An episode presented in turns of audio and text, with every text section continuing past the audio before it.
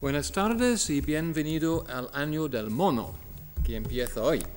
Sigo con uh, los tres factores que, uh, en mi opinión, reforzaban el impacto de la pequeña edad de hielo en la década de 1640. El género, la política gubernamental y hoy el sistema demográfico. En el siglo XVII, toda persona sabía que tres y solo tres variables demográficas determinaban el tamaño de la población. Nacimientos, fallecimientos y migración. Más niños nacidos, menos muertes y una afluencia de personas desde cualquier parte significaban un aumento de la población, en tanto que todo proceso inverso equivalía a una reducción. A mediados del siglo XVII, los niveles de población descendieron con rapidez en muchas regiones debido a los cambios espectaculares en estas tres variables. Una variedad de estrategias voluntarias, eh, lo que Malthus llamó controles preventivos, redujo los índices de natalidad, numerosas amenazas letales, que Malthus llamó controles positivos incrementaron los índices de mortalidad y más personas emigraron. Aunque estos tres factores fueran universales, su combinación y su incidencia exactas difirieron mucho de una región del globo a otra, intensificando el impacto de la pequeña edad de hielo de una distinta manera. Los registros parroquiales de nacimientos, matrimonios y fallecimientos de la Europa occidental revelan con claridad que con un clima más cálido y la economía bollante del siglo XVI, las novias de toda Europa occidental se casaron por primera vez con una edad media de 20 años. Aquí tenemos unos datos de uh, Francia, unos mm, mm, pueblos de Francia, que muestra la edad de la novia en su primera, uh, primera boda y en el siglo XVI, más o menos 20 años. Muchas de ellas concibieron entre siete y nueve hijos y a veces más. Pero en cambio, durante la primera mitad del siglo XVII, las mismas fuentes indican que la edad media de las novias en toda Europa occidental aumentó significativamente por término medio a 27 y a 28. Se puede ver ese promedio incrementando con el medio del siglo XVII. En todas estas partes de Francia, mismo en España, mismo en Inglaterra, en los Países Bajos. Además de esto, un número creciente de mujeres no se casó nunca. En algunas regiones los índices de celibato alcanzaron el 25% durante el siglo XVII. La causa principal de este cambio pareció haber sido económica. La cristiandad latina insistía que los matrimonios creasen un hogar independiente en vez de vivir con sus padres o hermanos, de manera que una pareja solo podía casarse una vez que hubiese acumulado los recursos para establecer su propia casa. La recesión o la desorganización económicas aplazaron este momento crítico. Como todas las iglesias cristianas condenaban y a menudo castigaban la actividad sexual fuera del matrimonio, y como al principio de la edad moderna muy pocas mujeres concebían después de cumplir 40 años, el menor número de matrimonios, cada vez más tardíos, redujo inexorablemente el número de hijos nacidos. Esto tenía mucha importancia dado los altos índices de mortalidad infantil en esa época. Bueno, lamento que es en francés. Los franceses siempre escriben en francés. Es una gran culpa suya, pero no se puede hacer nada. Aquí hay el, nombre, el número de sobrevivientes, el número de muertas, eh, los niños de 1 a 1 año, 0 a 4, 0 a 19. Y se ve que más o menos desde los mediados del siglo XVII hasta eh, finales del XVIII, el número es más o menos 25% de los niños eh, nacidos no sobrevivían su primer año. Que 40 no ganaron las 4, la mitad, la mitad murió, murieron antes de eh, eh, ganar la edad de reproducción. Es por eso que en épocas de abundancia como en épocas de hambruna, las parejas necesitaban producir como media más de cuatro hijos con el fin de mantener el nivel de la población, puesto que solo dos de ellos iban a sobrevivir hasta la edad adulta y no todos se casarían. A una mujer que se casaba con 27 o 28 años de edad, le iba a resultar más difícil que a su madre o su abuela que se habían casado con 20, producir cuatro hijos antes de la menopausia. En el incremento importante, el incremento importante en el número de mujeres fértiles solteras en el siglo XVII aumentó de manera inevitable el riesgo de embarazos fuera del matrimonio. A pesar de que algunos grupos sociales conocían las técnicas anticonceptivas, muchas mujeres solteras se quedaron embarazadas en Europa Occidental. Y aunque la mayoría de ellas se casó antes del nacimiento del primer hijo, aunque muchas veces solo estando ya a punto de partir, otras no lo hicieron, especialmente en años de gran carestía de alimentos y desempleo. Estas mujeres desgraciadas solían pertenecer a grupos vulnerables, como minifundistas, artesanos y sobre todo criadas, que habían perdido su sustento con el inicio de la recepción. Algunos tenían también una débil, una débil posición negociadora respecto al matrimonio, como aquellas que, nacidas ellas mismas fuera del matrimonio, trocaban sus cuerpos por comida. Conscientes de que haber dado a luz un hijo ilegítimo les incapacitaría para hallar trabajo, muchas de estas madres solteras abortaban, asesinaban o abandonaban a sus bebés. Es casi imposible rastrear las fluctuaciones en los índices de aborto a comienzos de la edad moderna, eh, incluso los métodos utilizados siguen siendo confusos pero los archivos referentes a infanticidios son copiosos. En efecto, asesinar al propio hijo constituyó el delito capital más común que juzgó el Parlement de París, el Tribunal de Justicia que tenía la mayor jurisdicción en la Europa moderna, ya que abarcaba casi la mitad de Francia.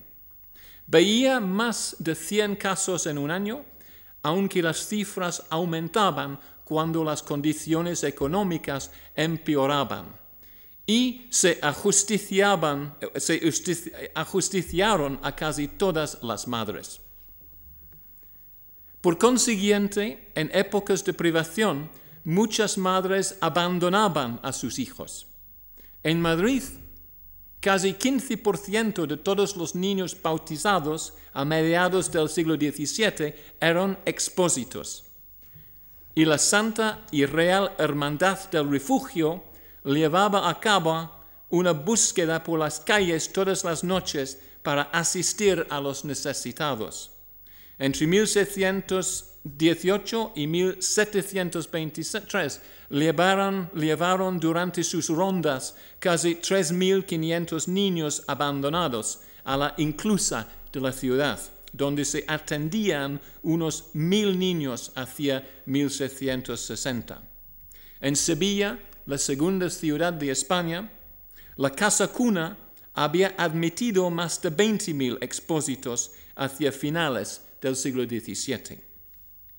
Como era de esperar, las fluctuaciones en el total anual seguían el ritmo de la economía, con incrementos significativos en años de infortunio.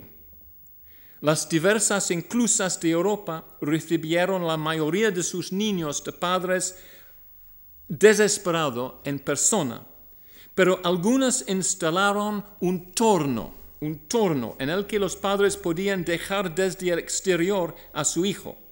A continuación se le hacía girar hacia el interior para que fuesen recogidos de manera anónima. En la Pia Casa degli Espositi, la Pia Casa de los Expósitos de Milán, que recibía unos 400 inclusos por año, el número colocado en la scafetta, como se llama el turno, seguía las fluctuaciones en los precios de los cereales con una regularidad repugnante. Se podían dejar en él, en la scafetta, cuatro o cinco niños en una sola noche. Y es, este es una, una día un poco complicada, y es en alemán, los alemanes también escriben en alemán, que es muy fastidioso, pero es, es la hora, es la hora. Entre las 5 y las 12 de medianoche. Eh, enero, febrero, marzo, abril. Se nota que el número de niños expositos se cambió más tarde, más tarde en el verano. A las 8, a las 9 de la noche, a las 10 de la noche. Entonces, cuando se oscurece, se haga anónimamente. Ese cambio por el sazón, por, el, por, por la estagione, como dicen los italianos, diciembre todavía está hacia las 5. Es un, es un sombrío, es un sombrío que reflejaba la angustia emocional de los padres forzados a abandonar anónimamente a sus hijos. Otro sombrío se desprende de los breves mensajes que acompañaban a algunos, aún los en la scafeta o el torno. Llámome Ana, estoy bautizada. Son mis padres gente honrada y por ser pobres me encomienden a Nuestra Señora y al Señor San José. Suplicó a vuestras mercedes me encomienden a quien mire por mí. Ah. Casi limitad de los niños abandonados en la casa cuna de Sevilla en el siglo XVII venían con un testimonio escrito como este que acabo de leer, en el que constaba su nombre, si había sido bautizado o no, y el motivo por el que había sido abandonado, terminando con un ruego, el ruego de que le tratasen bien. Rogaban en vano Tres cuartas partes de los que ingresaban en la casa también en la casa de Milán morían ahí. Cuatro quintas partes de ellos durante los seis primeros meses. Entonces dejar un niño en la escafeta era una sentencia de muerte. El resto era adoptado o al cumplir los 15 años se les dejaban probar fortuna en el mundo pero muy pocos de esos niños expósitos volvían a ver de nuevo a sus padres o sus padres a ellos. Pasó entonces desde Europa al sistema demográfico de China, que es muy diferente, porque en China, como en Europa occidental, los índices de mortalidad infantil y juvenil se mantuvieron muy altos Apenas la mitad de todos los nacidos parece haber sobrevivido hasta alcanzar los 10 años de edad. Pero por completo contraste con Europa, casi todas las niñas chinas que sobrevivieron a la pubertad en el siglo XVII se casaron, y casaron jóvenes. Casi 8% de las hijas de la dinastía imperial Qing, nacidas en los años de 1640, se casaron antes de cumplir los 20 años. En comparación, casi 40%, la mitad, de las nacidas dos siglos después. Los estudios sobre las familias campesinas chinas muestran con mucho el mismo modelo. Casamiento de niñas universal, universal y muy temprano. Sin embargo, la mayoría de las familias chinas del siglo XVII utilizó cuatro controles preventivos para evitar que este matrimonio temprano y universal produjese más niños de los que podía soportar el hogar. Primero, las esposas comenzaban a reproducir, tarde. Los tratados de guía matrimonial confucianos exhortaba a los hombres a no consumar su matrimonio hasta cumplir los 30 años y a las mujeres hasta que no cumpliesen los 20. Segundo, las esposas dejaban de tener hijos pronto. La edad media de las mujeres chinas en el, eh, momento del último parto era 33-34, en comparación con los 40 años de sus hermanas europeas. Tercer, tercer lugar, dejaban largos intervalos entre los partos. El lapso medio entre el primer hijo y el último entre las madres chinas era de 11 años. En Europa, 14. Cuarto, se deshacían de los hijos o de sus familiares que no eran deseados. Muchos niños eran entregados en adopción. Las familias podían adoptar chicas jóvenes como futuras esposas para sus hijos, en tanto que aquellas que carecían de hijos propios podían adquirir, niños. Por añadidura, muchos embarazos se evitaban o se interrumpían una extensa literatura china de comienzos de la edad moderna describe tanto anticonceptivos como abortivos. Por último, si todo esto fallaba, se asesinaba a los niños no deseados. Los datos de supervivencia para China a mediados del siglo XVII indican que las familias intensificaron el uso de todos los cuatro controles preventivos para hacer frente a la crisis. Comenzaron a reproducirse más tarde, terminaban incluso antes, en tanto que se prolongaban los intervalos entre partos y sobre todo recurrieron mucho más a los infanticidios, principalmente de niñas, como observé hace una semana. Esto tuvo un efecto acumulativo, acumulativo muy importante, porque el asesinar niñas recién nacidas no solo trataban el problema a corto plazo de la superpoblación en tiempos de crisis, sino también las consecuencias geométricas a largo plazo. Un índice de infanticidio femenino de 10% reduciría con el tiempo el crecimiento demográfico anual en unos 30%. Estas medidas drásticas y brutales ayudó a la población china a enfrentarse al reto de alimentarse con los reducidos recursos disponibles durante la pequeña edad de hielo. Japón es la única otra región del mundo moderno donde tenemos datos extensos sobre la población humana. Y esos revelan una situación demográfica algo diferente de Europa y de China. En Japón, una guerra civil prolongada había reducido la población durante el siglo XVI y por tanto, cuando, se reinstauró la paz de los Tokugawa después de 1600, no había superpoblación como por ejemplo en China. En cambio, se produjo una rápida expansión demográfica con matrimonios casi universales de mujeres adolescentes.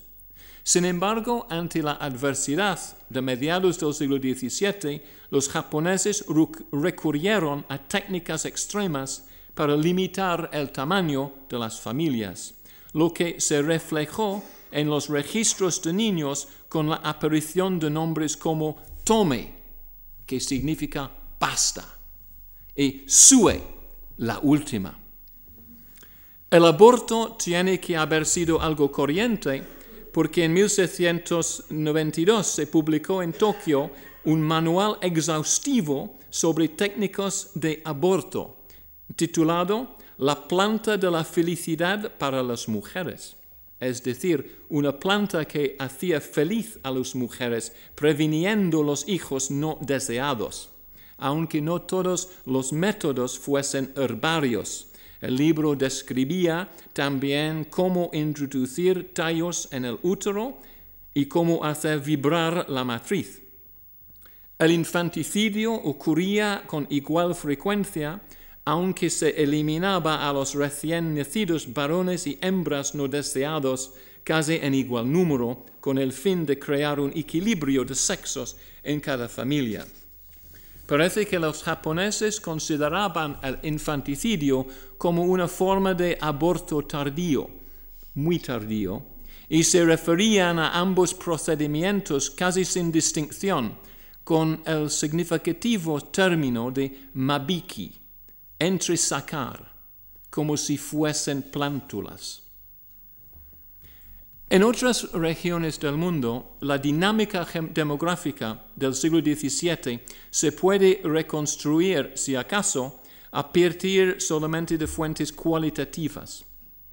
Para Asia sudoriental, por ejemplo, los historiadores pueden confiar en el testimonio de forasteros, principalmente visitantes chinos y europeos, aunque en este caso los indicios resultantes son suficientemente consistentes como para merecer cierta credibilidad. Para comenzar, al igual que en China y en Japón, en Japón, casi todas las mujeres parecen haberse casado relativamente jóvenes. Algunas fuentes registran matrimonios de jóvenes entre 12 y 16 años, especialmente entre la élite, pero la mayoría tenía entre 17 y 21 años de edad. En segundo término, al igual que la mayoría de las madres japonesas, amamantaban a sus hijos de manera intensiva durante dos años o más, lo cual reducía la fertilidad. En tercer lugar, y algo más sorprendente, utilizaban eh, los del sureste de Asia eh, eh, cierto número de estrategias para controlar el número de embarazos. Por una parte, practicaban tanto la anticoncepción como el aborto, aunque aparentemente no el infanticidio, por otra, y lo que es más singular, al menos para mí, muchas mujeres insistían en que sus maridos se sometiesen a una cirugía para colocar campanilas, pelotas, abalorios, arros e incluso estimuladores alrededor de la punta del pene con el fin de aumentar su placer sexual. Una investigación reciente ha demostrado, sin embargo, que esto reduce la fertilidad, pero quizás en una causa buena. Bueno, entonces son los controles ah, ah, sobre el nacimiento. Quisiera ahora decir algo sobre los controles positivos, ah, primeramente las enfermedades. normalmente, hoy como ayer, los controles positivos en la población humana surten efecto mediante variaciones en la mortalidad. En el siglo XVII, al igual que hoy día, la muerte llevaba por una amplia variedad de vías, pero predominaban cuatro causas. Enfermedades, guerra, hambruna y desesperación. Excepto en circunstancias inusuales en todos los pueblos de comienzos de la Edad Moderna, el principal control positivo fueron las enfermedades, siendo la más dramática entre los humanos, perdona, está siendo la más dramática y letal de todos, la viruela. Bueno, es, um, es un día que, es uh, difícil a ver, pero nosotros tenemos que tener en cuenta que en el, el siglo XVII uh, uh, la mayor parte, casi toda la población pasó por viruelas, que es más terrible en la cara y en los manos, manos y en los pies. Prácticamente todos los que vivían en asentamientos con varias veintenas de personas solían contraer la viruela y casi una tercera parte de los infectados moría como consecuencia de ello. Entre los niños y mujeres embarazadas infectados, el índice de mortalidad ascendía a 50%. La enfermedad incapacitaba al resto durante semana y dejaba a muchos desfigurados horriblemente para el resto de sus vidas. No perdonaba a nadie. Entre los gobernantes de Europa Occidental, la viruela se llevó a la tumba en una sola década el hermano de Felipe IV, el cardenal infante don Fernando, a su hijo y heredero don Balthasar Carlos, y a su archienemigo el príncipe Guillermo II de Orange todos los tres murieron de viruelas. La única consecuencia positiva de la infección era que los supervivientes adquirían una inmunidad de por vida.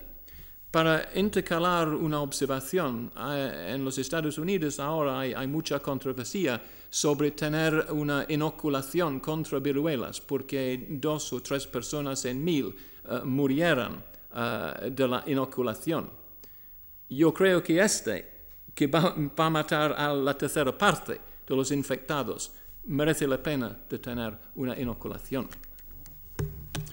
Las comunidades que jamás habían estado expuestas a la viruela o que no habían estado expuestas durante una, generación o más, sufrían una mortalidad incluso más alta cuando tenía el primer contacto con la enfermedad. Los habitantes indígenas de América ofrecen el ejemplo más conocido. Después de la llegada de los europeos a cada región, los americanos nativos parecían sufrir una epidemia de viruela cada cinco u ocho años, lo que contribuía a un descenso catastrófico de su número. Menos conocido es que los manchúes, que habían también eh, que habían vivido en comunidades relativamente aisladas en su país de origen, sufrieron también pérdidas desproporcionadas después de invadir China y toparse con la viruela por primera vez en el siglo XVII. Esto arruinó sus planes de campaña, porque el número excesivo de tropas y comandantes enfermó y murió de manera que buscaron medidas preventivas. En 1622, poco después de su primera ocupación de territorio chino, los jefes manchúes fundaron una agencia de investigación de la viruela, con el fin de identificar y aislar casos sospechosos y más tarde crearon albergues para mantener a raya la viruela a los que podían escapar aquellos que no habían tenido la enfermedad.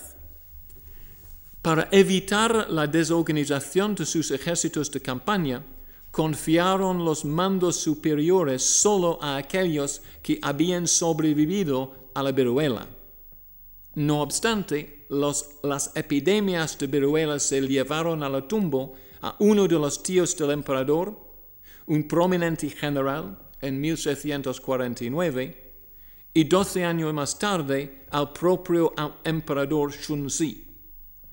Poco antes de su muerte, Shunzi decretó que sólo aquellos que habían sobrevivido a la enfermedad podrían sucederle en el trono imperial y nombró como su heredero al único de sus hijos que había contraído la viruela y vivía aunque ni siquiera hubiese cumplido los siete años de edad. Hablo del emperador que hemos visto ya, el emperador Kangxi.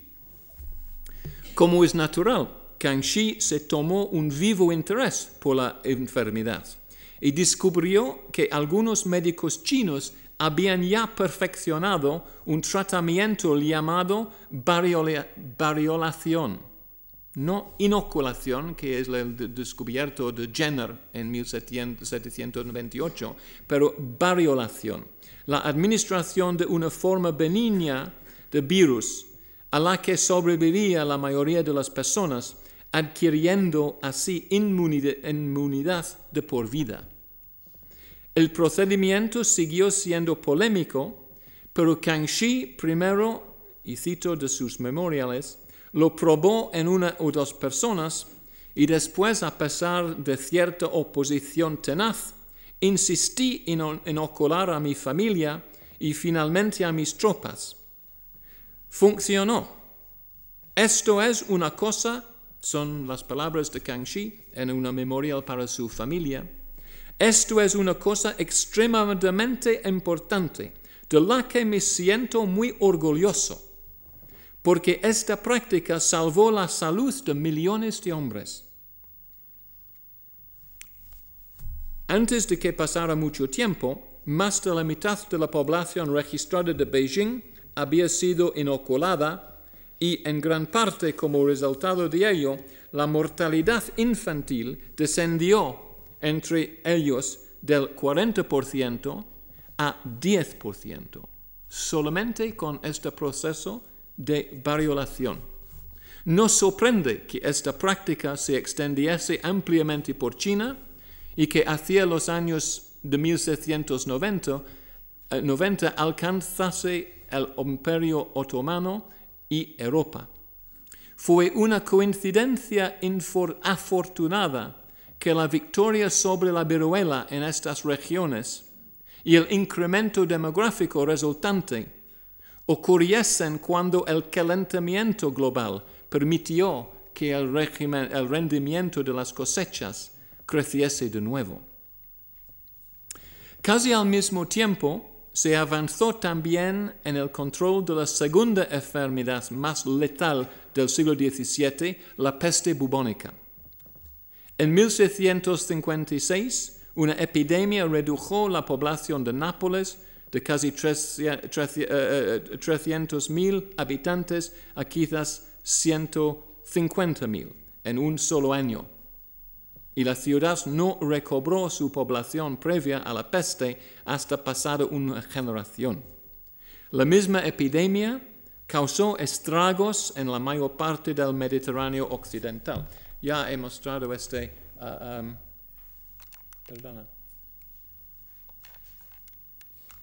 Ya les he mostrado esto, la, epidemia que uh, uh, empezó aquí y pasó Barcelona, Alicante, Sevilla y después Palma de Mallorca, Cerdeña, a Nápoles. Y eso entre 1647 y 57. Eh, en Sevilla mató como en Nápoles la mitad de la población, en este caso 60.000 personas, y la ciudad, antes la mayor de España, no recuperó su población previa a la epidemia hasta el siglo XIX. La mayoría de las demás ciudades del sur y el este de España sufrieron también graves pérdidas entre 1747 y 1752, en lo que el don Antonio Domínguez Ortiz, que murió eh, más o menos un año de, esta semana, llamó la mayor catástrofe demográfica que se abatió sobre España en los tiempos modernos.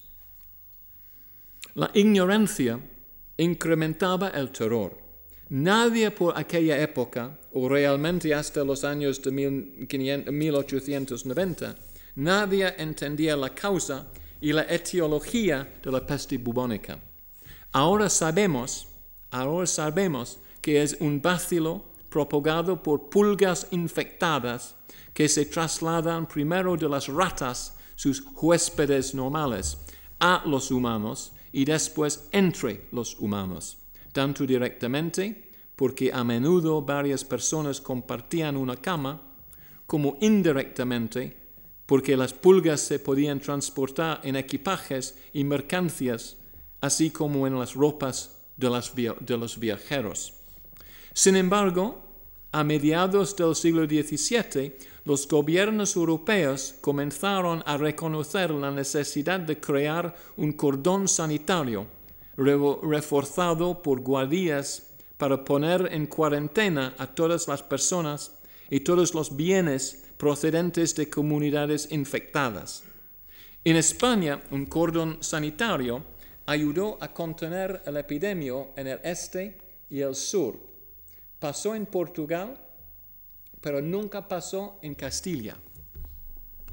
Pasó en Génova y Nápoles, pero nunca en Sicilia, ni siquiera en el centro de Italia.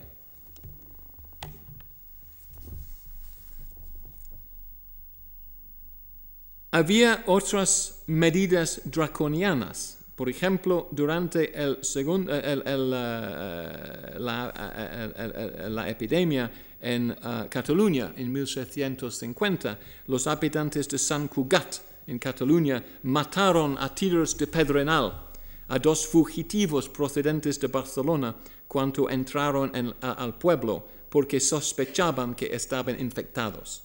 A otras más, más afortunados los pusieron en cuarentena en chozas uh, improvisadas. Gracias a estas medidas, la peste fue amainando gradualmente en Europa. Sicilia no sufrió brotes importantes después de 1725. Venecia, ninguno después de 1731. Escocia, ninguno después de 1749. Y España, ninguno después de esta epidemia de 1754. Incluso en Francia, aunque la peste mató quizás dos millones de personas en el curso del siglo XVII, el número de plazas afectadas descendía con cada brote.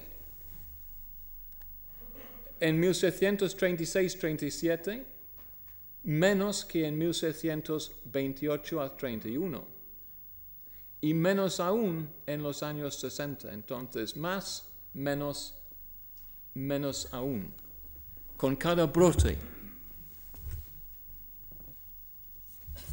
La medida decisiva en la derrota de la peste parece haber sido los cordones sanitarios, especialmente en combinación. La puesta en práctica de una estricta cuarentena, primero en los estados italianos y después en Francia, Bretaña, España o Castilla y los Países Bajos, restringió los focos desde los que la infección podía propagarse a otros lugares. Fue una suerte que la derrota de la peste, al igual que la derrota de la viruela en China, ocurriese justo antes del inicio de un periodo climático más cálido.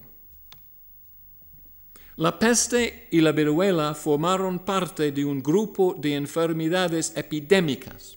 Otras fueron el tifus y el sarampión, que aquejaron regiones densamente habitadas en todo el mundo a comienzos de la Edad Moderna. Varias de ellos, si no todas, parecen haberse intensificado cuando los precios de los alimentos aumentaron hay que decir que las enfermedades epidémicas se llevaron más vidas humanas en años de malas cosechas y fenómenos climáticos extremos. De manera que en Cataluña, en 1750, la sequía destruyó las cosechas en, total en todo el principio y redujo drásticamente las reservas de semientes para la cosecha siguiente. El precio de una cuartera de trigo en Barcelona aumentó de 5 liures en enero de 1750 a 8 liures en diciembre. La peste comenzó en la ciudad en enero de 1751. Y, también es un, día que he puesto antes, que se puede ver la enorme mortalidad, la matanza de la población de Barcelona en ese año, ese único año, mujeres más que hombres entre enero y diciembre de 1751. La había aislado del mundo exterior, en un plazo de tres meses, una cuartera de trigo aumentó hasta 30 liures, entonces de 5 a 8 a 30 liures. ¿Cuándo se puede encontrar? Apuntó Miquel Parets, crónica, cronista de la ciudad.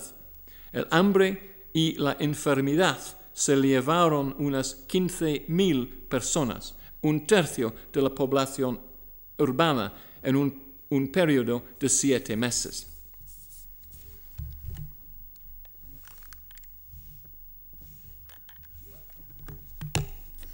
Esta misma conexión caracterizó otras enfermedades epidémicas de esta época. Las muertes por tifus, viruela y fiebres en Londres se movieron al unísono con los precios de los alimentos. En la Toscana rural, nueve de cada diez años en los que las defunciones excedían los nacimientos coincidieron con los precios altos de los alimentos o les siguieron inmediatamente. En Gujarat, India, la malaria, el dengue y otras enfermedades epidémicas fueron consecutivos a las sequías catastróficas y las malas cosechas entre 1728 y 1731. Según los mercaderes ingleses en la región, ninguna familia ha dejado de ser visitada por el, por el paludismo, las fiebres y las enfermedades pestilentes.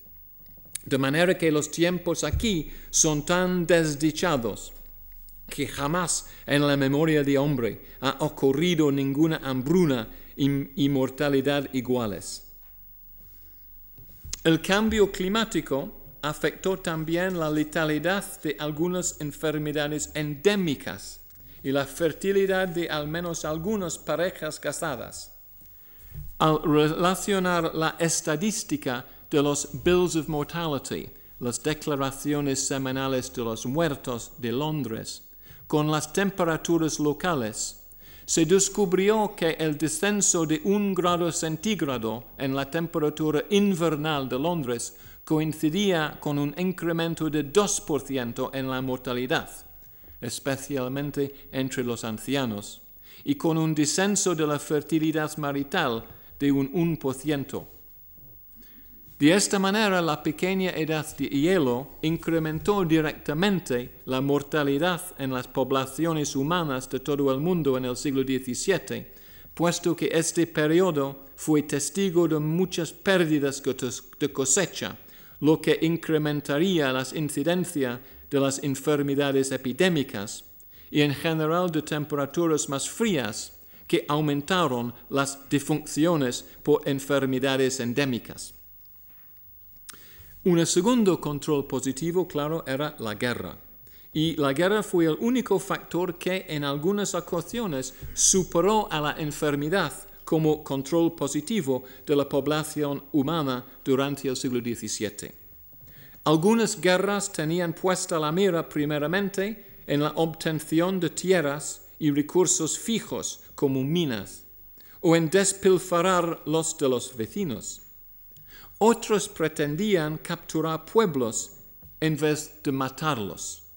Esta última variedad prevaleció en la África subsahariana, Asia sudoriental, así como entre los pueblos nativos de América del Norte, que aspiraban a adquirir, adquirir esclavos, pero no tierras.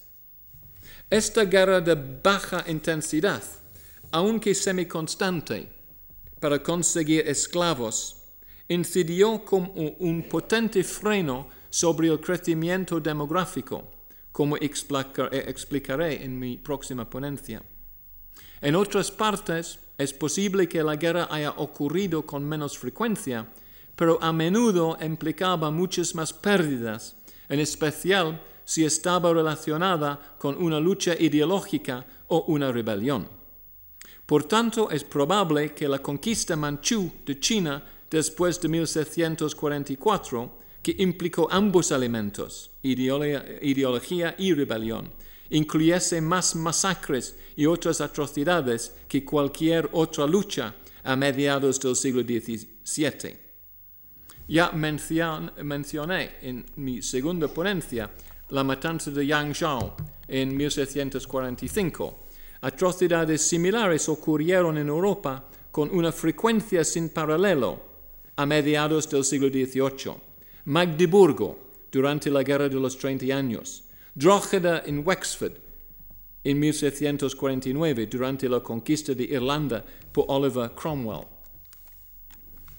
Es una, una lámina, una ilustración, una lámina uh, en una publicación inglesa sobre la guerra de los 30 años con uh, Croats eat children. Los croatas comen a niños. noses and ears cut off to make hat bands. Las narices y orejas cortadas para hacer un, una cosa que está en uh, sombreros. Snails and frogs eagerly eaten, se comen con mucha anticipación crustáceas y, um, mm, what's frog in Spanish? Okay, muchas gracias. Uh, eating dead men's guts, comiendo a los muertos, etcétera, etcétera. Entonces, uh, uh, en cada guerra hay atrocidades, pero en las guerras de la mitad del siglo XVII estaban mayores y peores, mayores y peores. También uh, uh, la justicia, la justicia uh, es un, um, mm, un croquis, una ilustración de Jacques Caillot, de Lorena, en, mitad, en, en, los en mediados del siglo XVI. También en España había unas atrocidades, por ejemplo, después de la toma de Cambrils uh, en 1740 y en Tortosa 1748, durante la guerra catalana, había atrocidades, la, la matanza de la mayor parte de la, población.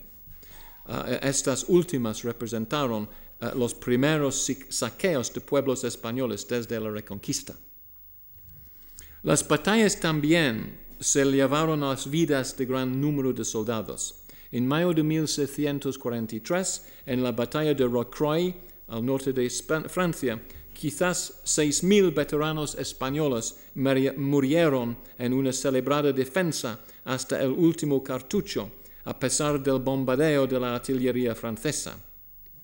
En 1744, el próximo año, en la batalla de Marston Moor en Inglaterra, unos 4.000 hombres del ejército realista derrotado murieron en una tarde.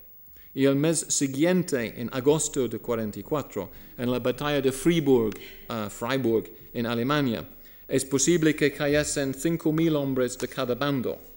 Esto, uh, la batalla de Friburgo, parece haber sido un récord porque según, uh, según, el comandante victorioso, y cito, en los 22 años que llevo involucrado en la carnicería de la guerra, Jamás había habido un enfrentamiento tan sangriento.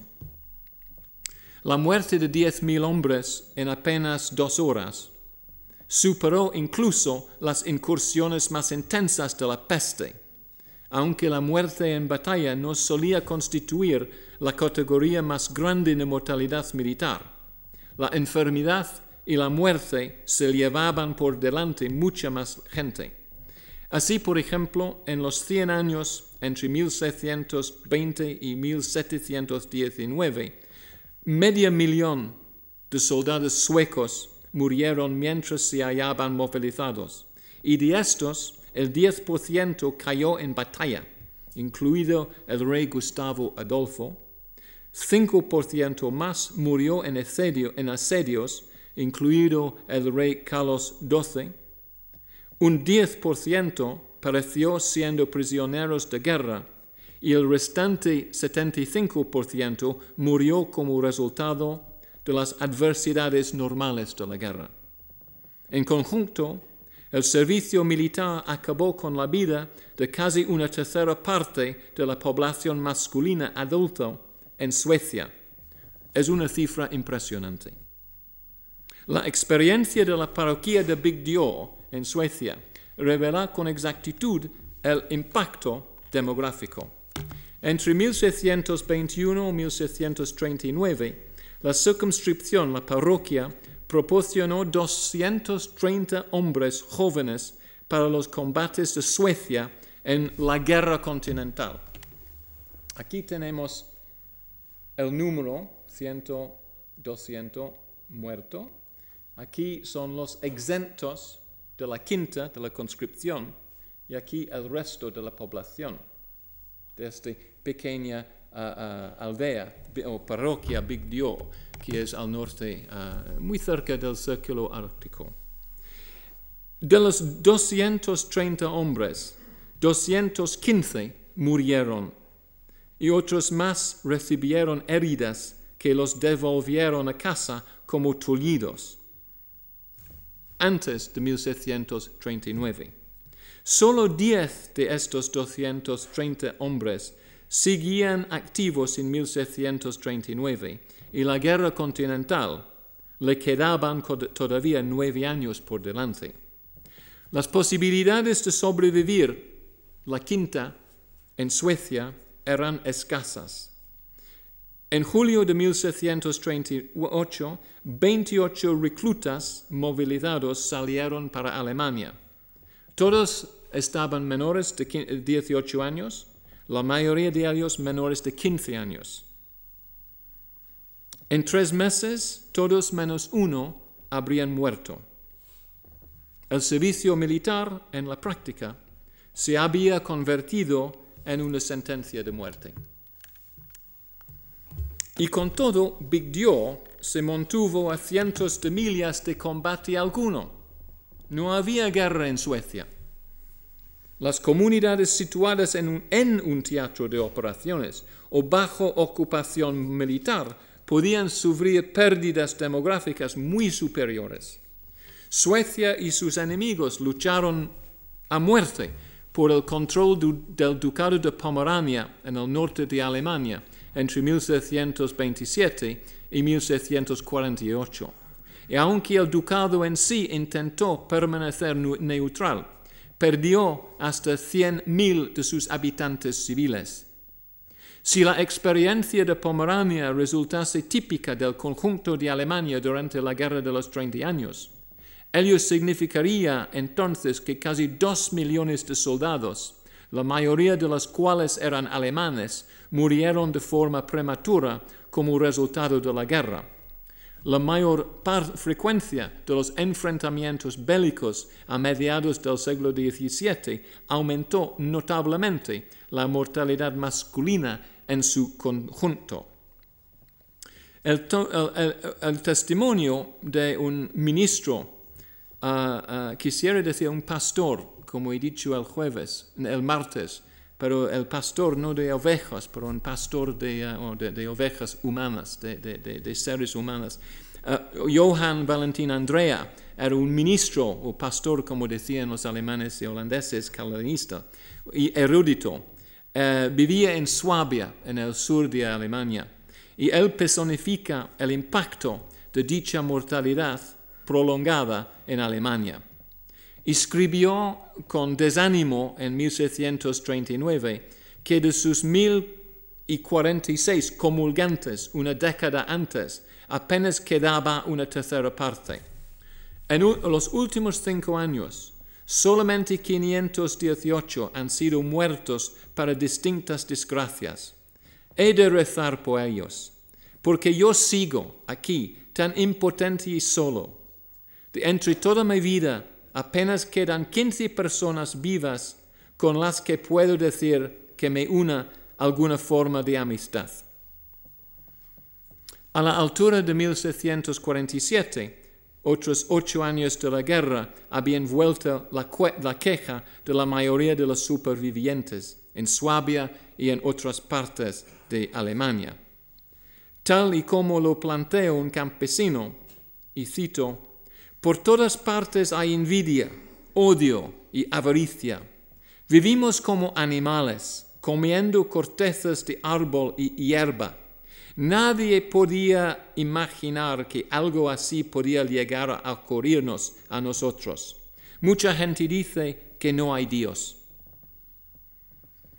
En muchas partes del mundo, a mediados del siglo XVII, una combinación de controles preventivos preventivos que disminuían los nacimientos, sobre todo en respuesta al cambio climático, y de controles positivos que aumentaban las defunciones, principalmente a través de enfermedades más letales y de más guerras.